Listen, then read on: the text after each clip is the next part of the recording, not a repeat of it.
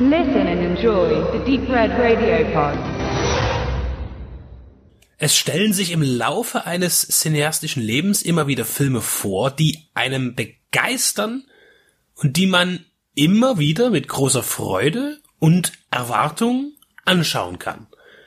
Sie werden nie langweilig und fesseln auch beim wiederholten Ansehen mit Atmosphäre und einer emotionalen Gewalt, die zu verzaubern weiß.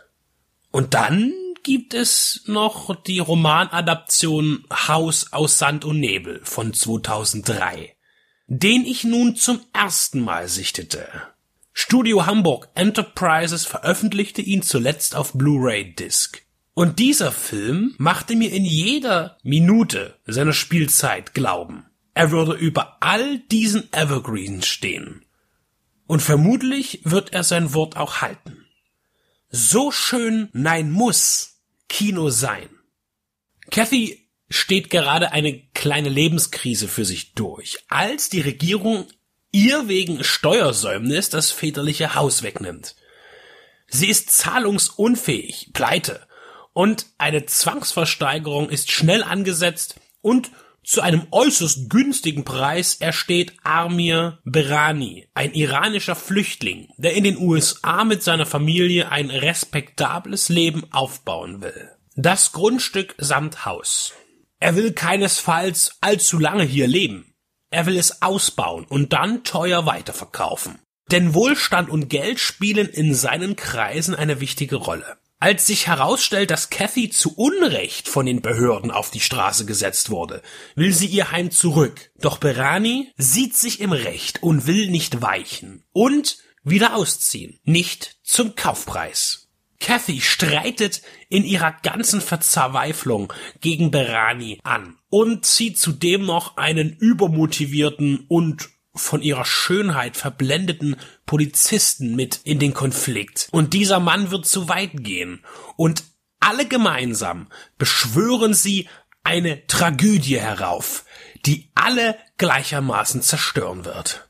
Andre Dubus der Dritte überwältigte mit seinem Drama den Literaturmarkt und angeblich überschlugen sich die Filmstudios und Produzenten, um an die Verfilmungsrechte heranzukommen.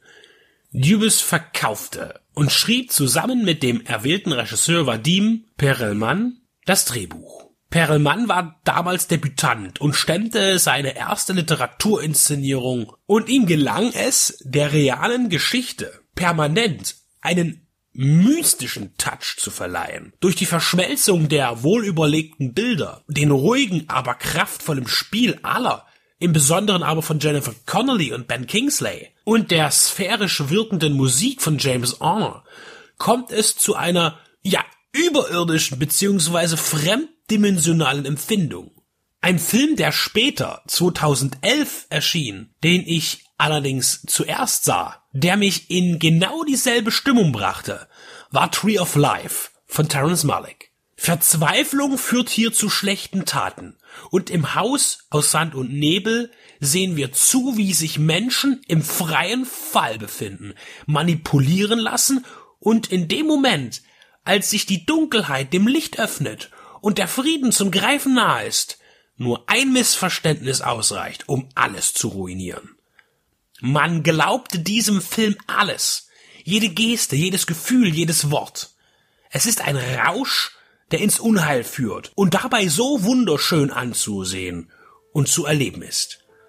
Wer Haus aus Sand und Nebel nicht kennt, sollte ihn auf seine Liste setzen, unbedingt. Eine tiefe Analyse der Ereignisse und Charaktere ist hier sehr interessant, aber das spare ich mir aus, denn an dieser Stelle will ich ihn nicht zerreden, sondern einfach empfehlen und hochloben. Und wer ihn kennt oder sich nun ansehen wird, weiß, dass ich recht habe.